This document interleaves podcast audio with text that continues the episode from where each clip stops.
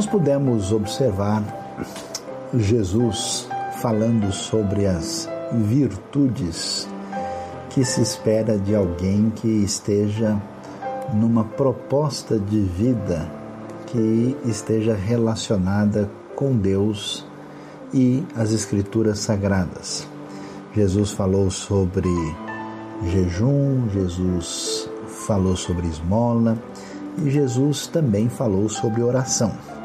Aliás, é interessante que vale a pena lembrar que quando ele vai falar sobre o assunto, ele tenta definir um, uma espécie de contraste entre o tipo de postura que se espera dos seus discípulos, dos seus seguidores ou dos súditos do reino e os religiosos do seu tempo.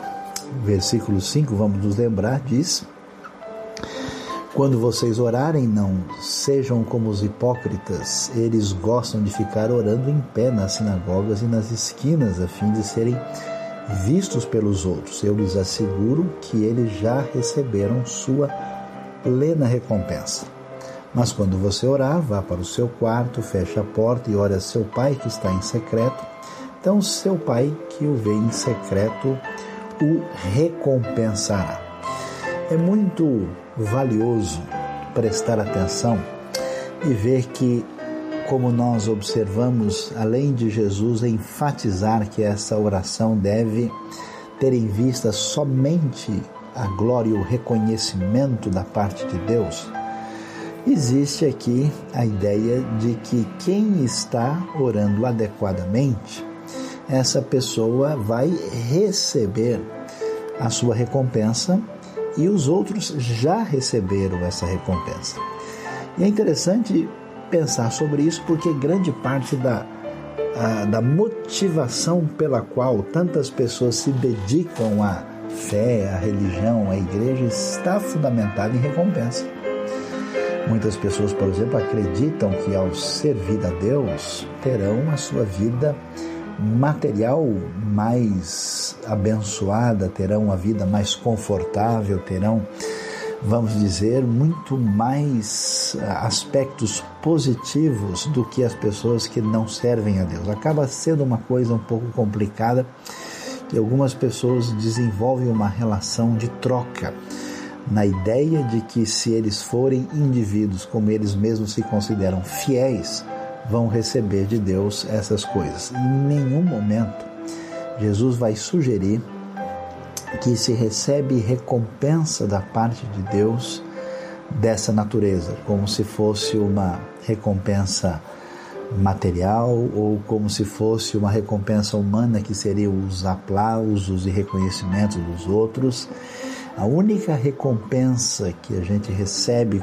quando de fato está alinhado com o reino envolve a satisfação, a felicidade de ver a vida das pessoas abençoadas por causa da ministração ah, daquilo que tem a ver com o reino de Deus na vida dessas pessoas. Muita gente que serve a Deus e vê de fato vida das pessoas, a vida das pessoas mudada, transformada, abençoada.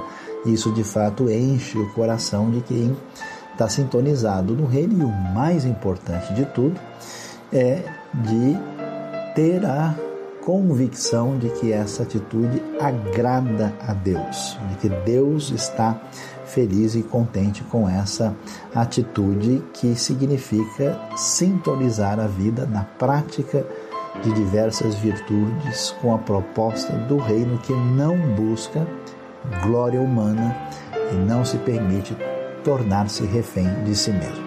Então, nesse mesmo espírito e atitude, nessa busca de oração, Jesus vai apresentar uma proposta de oração que, de um lado, está em contraste total com os religiosos do seu tempo. E de outro lado, essa oração está em contraste também com aquilo que se fazia no mundo pagão. Todo mundo conhece, mas é necessário pensar e refletir com mais detalhes a famosa oração do Pai Nosso que diz assim: Verso 7 em diante, o texto diz: E quando orarem, não fiquem sempre repetindo a mesma coisa como fazem os pagãos. Eles pensam que por muito falarem serão ouvidos. Não sejam iguais a eles, porque o seu Pai sabe do que vocês precisam antes mesmo de pedirem. Vocês orem assim: Pai nosso que estás nos céus, santificado seja o teu nome, venha o teu reino, seja feita a tua vontade, assim na terra como no céu. Dá-nos hoje o nosso pão de cada dia, perdoa as nossas dívidas, assim como perdoamos os nossos devedores, e não nos deixes cair em tentação, mas livra-nos do mal, porque teu é o reino, o poder e a glória para sempre. Amém. E o texto vai prosseguir para terminar dizendo aquilo que nem sempre nós ouvimos com a mesma ênfase. Pois se perdoarem as ofensas uns dos outros, o Pai Celestial também lhes perdoará. Mas se não perdoarem uns aos outros, o Pai Celestial não lhes perdoará as ofensas. Como nós vimos, no início, o primeiro desafio que alguém que vai orar nessa proposta do reino é não permitir que a sua oração seja a oração de um religioso hipócrita. Primeira realidade é não permitir que as formas religiosas, a postura de falta de autenticidade, aquele tipo de postura mecânica, legalista, que é o caminho, vamos assim dizer, quase que normal de qualquer estrutura religiosa, é não permitir que isso domine a nossa espiritualidade. É interessante que é mais ou menos como se a gente pudesse fazer um paralelo com qualquer tipo de relacionamento amoroso, quer seja na família, quer seja marido e esposa, quer seja de amizade, depois que cai numa espécie de rotina, a pessoa vai fazendo as mesmas coisas sem nem prestar atenção direito no que está acontecendo. Falta autenticidade. Da mesma maneira, muitas pessoas, vamos assim dizer, cumprem as suas obrigações religiosas, seja dentro das diversas uh, diversidades específicas da cristandade, seja em outras tradições, seja na diversidade que havia no contexto judaico da época de Jesus, todos correm risco de ser refém da mesma coisa, de agir como hipócrita, de fazer tudo para ser visto pelos outros. Nunca nós devemos nos esquecer que essa espiritualidade é falsa, ela é apenas social, ela é vazia, ela é ególatra por isso, Jesus enfatiza antes de trazer a oração do Pai Nosso que a oração deve ser feita em secreto. Mas um outro aspecto interessante surge aqui, e esse é um aspecto interessantíssimo e que talvez nos afete de modo igual e quem sabe até mais do que a oração do religioso que procura simplesmente seguir uma espiritualidade mecânica. O outro aspecto complicado é a oração de um manipulador. Ninguém deve orar como alguém que quer manipular a Deus ou manipular o sagrado. O que, que o texto diz? Da mesma maneira como os discípulos de Jesus não podiam ser semelhantes aos religiosos da época, eles não poderiam seguir as mesmas práticas que havia, especialmente naquele cenário greco-romano, onde se procurava descobrir fórmulas mágicas, jeitos de atingir a realidade oculta para se conseguir aquilo que se desejava. Por isso, o versículo 7 é muito claro. Quando orarem, não fiquem sempre repetindo a mesma coisa, como fazem os pagãos, que entendiam que a partir de certas práticas, fórmulas, rituais poderiam ter acesso a alguma coisa poderosa no mundo espiritual e assim seriam beneficiados. Eles pensam que por muito falarem serão ouvidos. Não sejam iguais a eles, porque o seu pai sabem do que vocês precisam antes mesmo de o pedirem. E aqui é muito interessante observar que tanto a oração de um religioso hipócrita, como a oração manipuladora que vem desse paradigma pagão, elas desconhecem Deus como uma pessoa, desconhecem Deus como Pai. A ideia é como se a gente tivesse que mexer numa máquina e descobrir como é que ela funciona. É como se a gente tivesse descoberto que a mecânica da oração dá tal resultado e a gente aprende como é que funciona, não importa a sinceridade, não importa a atitude de coração, não importa a vida, a gente aperta os botões e chega lá. No ambiente pagão, apesar de não ser aquela mesma ideia que a gente tem na tradição religiosa que entrou em conflito e contraste com Jesus, a ideia é semelhante. Se eu falar tantas vezes, se eu conseguir agir assim, eu vou ter acesso. É, essa é a lógica do ocultismo, é a lógica do abracadabra, é a lógica de descobrir as palavras mágicas que, repetidas tantas vezes, nos darão aquilo que a gente tanto deseja.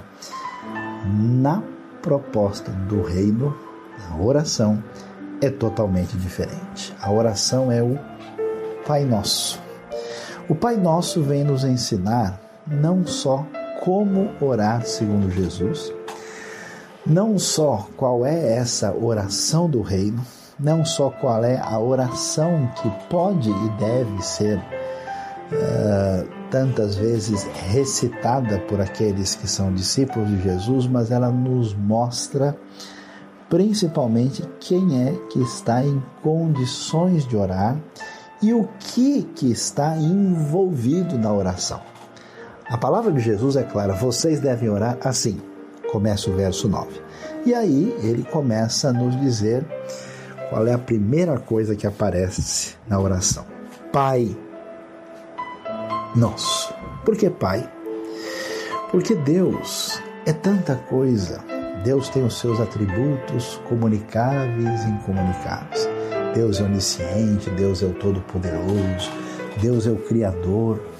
Mas na oração, o foco é que Deus é Pai, Deus é próximo, Deus ama, Deus é um ser pessoal. Ele não é só o grande Criador, não é só o, o poderoso sustentador do universo. Qualquer pessoa só pode falar com Deus se essa pessoa nessa proximidade, quando o reino invade a minha vida e agora eu vejo Deus nessa proximidade pessoal e ele me é percebido como Pai, aí está na hora da gente orar.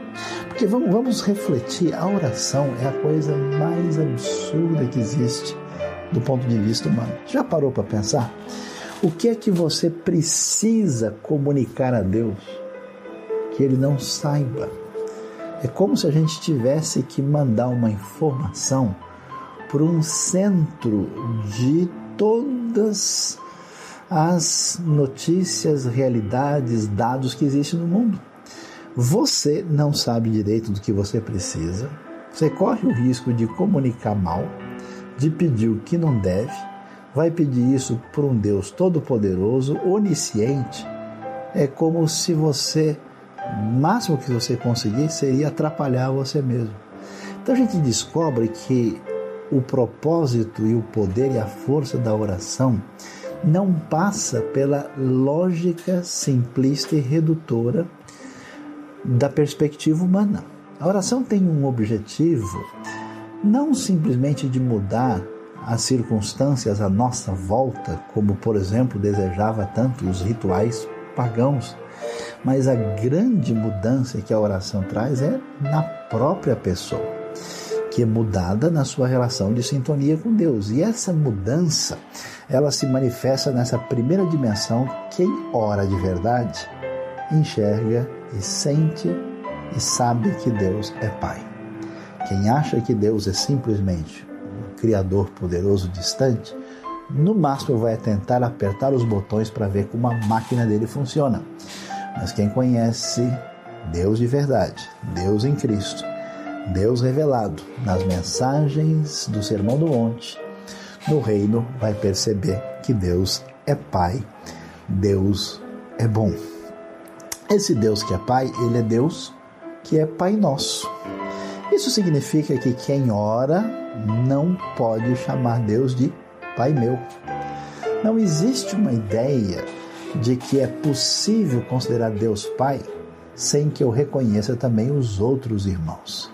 Por isso, não há uma ideia de fé cristã individualista, como tanta gente hoje imagina, se puder ler a Bíblia, se puder ter um momento espiritual particular em casa, que está tudo certo. Essa ideia não faz sentido na proposta do reino. O Pai é nosso. Quem ora precisa ser igreja. Quem ora precisa ser comunidade.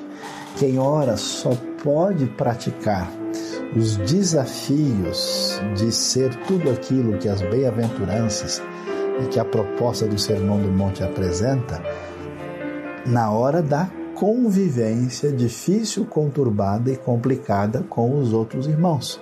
Portanto, antes de orar, preciso saber que Deus é Pai e é preciso saber que Ele é nosso. Aí o texto vai prosseguir. Interessante que ele vai dizer: santificado seja o teu nome. Quem vai orar a oração que Deus de fato deseja?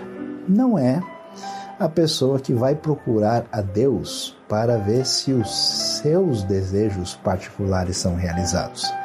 É a pessoa que na prática quer transformar Deus em servo. Só que é um servo muito poderoso e forte, ele pode talvez fazer aquilo que eu tanto desejo. Não, pessoa que ora é a pessoa que considera Deus de um modo muito especial e antes de pensar na sua vontade, nos seus desejos, na sua necessidade, naquilo que lhe interessa, ela enxerga Deus, que é o Pai Nosso, mas cuja realidade se manifesta de modo todo especial. Deus, eu quero que o teu nome, ou seja, quem o Senhor é, a sua própria identidade seja considerado especial, sagrado, diferenciado.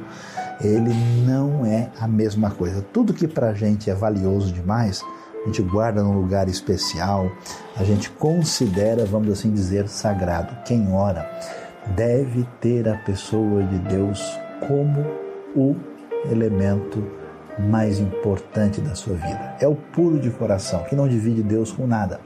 Eu quero que tu, ó Deus, tu, Senhor, seja absolutamente, teu nome seja santificado, o Senhor seja considerado especial. E aí vem finalmente um pedido.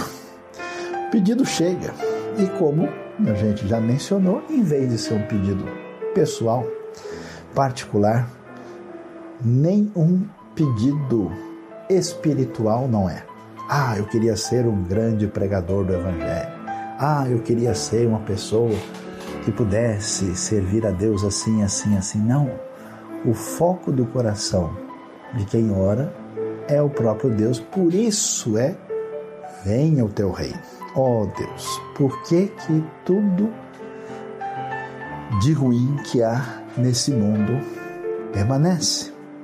Porque o Senhor, que é rei de direito, ainda não é rei de fato, em toda a plenitude. Ainda há rebeldia no coração dos homens e nessa realidade, mas quando o teu reino chegar, vai ser aquela festa. O meu desejo, ó Deus, é sonhar os sonhos do reino. Eu quero que venha o teu reino.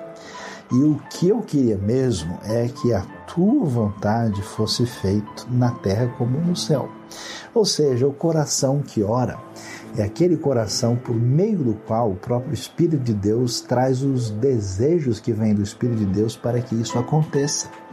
Quem ora é a pessoa que aguarda o reino, que espera, que anseia, cujos valores estão aí, diferente dos manipuladores de divindade, que desejam as coisas que qualquer pagão desse mundo deseja, porque são iludidos pelos falsos ídolos. E essas pessoas só querem a ajuda de Deus para conseguir aquilo, mas quem ora de verdade, ora e sonha com o reino de Deus. Aí, finalmente, chegou um pedido do jeito que a gente esperaria que chegasse. Assim, quando a gente começa a orar, a primeira coisa, Deus abençoa meu filho, abençoa meu pai, minha mãe, oh, a situação na minha casa, no meu trabalho.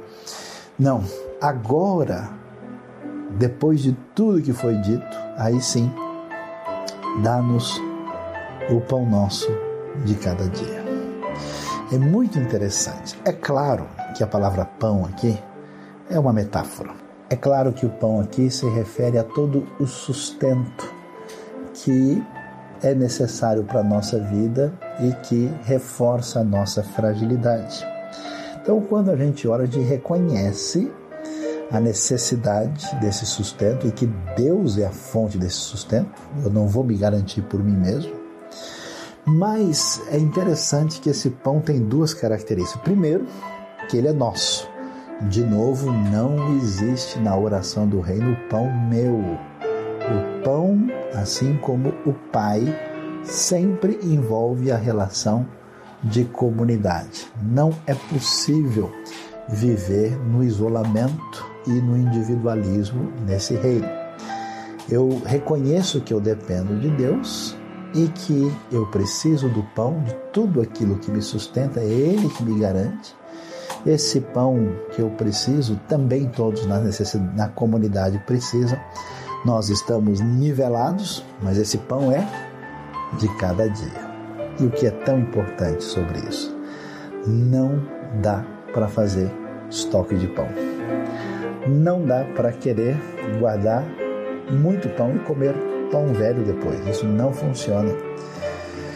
Porque nós não temos como nos garantir diante de Deus para não precisar fazer a oração de novo no dia seguinte. Há pessoas que esperam ter uma grande experiência espiritual, ter um grande conhecimento que garantam um estoque de espiritualidade, um estoque uh, de conhecimento ou de trajetória ou de vida cristã que dizem que com isso eles podem caminhar mas tantos quilômetros não podem ir a parte alguma. O segredo de uma vida alinhada com o Sermão do Monte é uma vida que reconhece que todo dia de manhã, de novo, precisa baixar a cabeça, humilhar-se diante de Deus e reconhecer que se hoje eu não buscar a misericórdia e a graça de Deus, eu não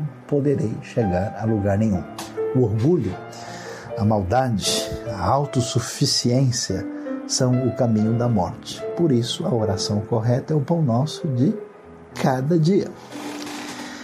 Depois de falar das necessidades que marcam a nossa fragilidade, nossa limitação, aí o assunto é perdoa-nos como perdoamos aqueles que nos têm ofendido, aqueles que são os nossos devedores. Orar tem a ver com justiça e misericórdia. O que, que acontece? Quem conhece o reino, quem chorou por causa da sua fragilidade e pecado, quem chegou com a folha vazia, que não tem nada a apresentar, e foi humilhado diante de Deus e sabe da sua fragilidade, não tem como negar perdão para quem o ofende. O sinal de que uma pessoa está fora do reino é claramente o seu repúdio, a sua recusa de perdoar uma pessoa que de fato tenha ofendido o seu coração, tenha ofendido a sua pessoa de alguma maneira. É interessante que a gente desvia da verdade do Evangelho e imagina que aquilo que vai prejudicar uma pessoa diante de Deus é a pessoa ter algum vício, ter algum comportamento que a gente diria mundano, ou ter alguma atitude assim que seja socialmente ah, inadequada, quando na verdade essas coisas perto da questão do perdão são bastante secundárias e menos importantes. Aqueles que não perdoam mostram que não foram perdoados e que estão longe do reino. Por isso desejo Deus, me ajuda a perdoar aqueles que me machucam, porque eu sei que o Senhor me perdoa. E finalmente, quem quer agradar a Deus, do que é que essa pessoa tem medo? Não é de passar por dificuldades, nem de perseguição, porque isso já está prometido no grande pacote da bênção do reino e da salvação. Não é passar por qualquer tipo de dificuldade, doença que acontece com qualquer mortal desse mundo. Mas o problema sério é: não nos deixes cair em tentação, mas livra-nos do mal. Se eu amo a Deus e eu sei que o meu maior inimigo sou eu mesmo, meu desejo a Deus, me ajude, porque não é uma questão de eu fazer alguma coisa errada para depois ter prejuízo ou acabar tendo que correr de novo toda uma trajetória. O meu problema é se eu deixo o meu Pai Celestial triste e chateado por aquilo que eu fiz ou que eu cometi na minha vida. E o texto vai terminar dizendo: Teu é o reino, o poder e a glória para sempre. Ou seja, Deus, eu reconheço por meio dessa oração que todo poder pertence a ti. Orar é submeter-se ao rei, é reconhecer de fato que ele é rei e eu sou súdito desse rei, nele o Senhor. Mas não se pode esquecer que, como a oração é um relacionamento pessoal, como a oração é oração ao Pai Celestial e ela envolve essa intimidade profunda, nenhuma oração subirá de verdade enquanto eu permitir ódio, vingança e ressentimento no coração. Não existe oração sem verdadeiro perdão no coração. Deus abençoe a nossa vida e nos ajude a entrar em sintonia com essa oração do reino de Mateus capítulo 6 o Pai Nosso, ensinado pelo Senhor Jesus.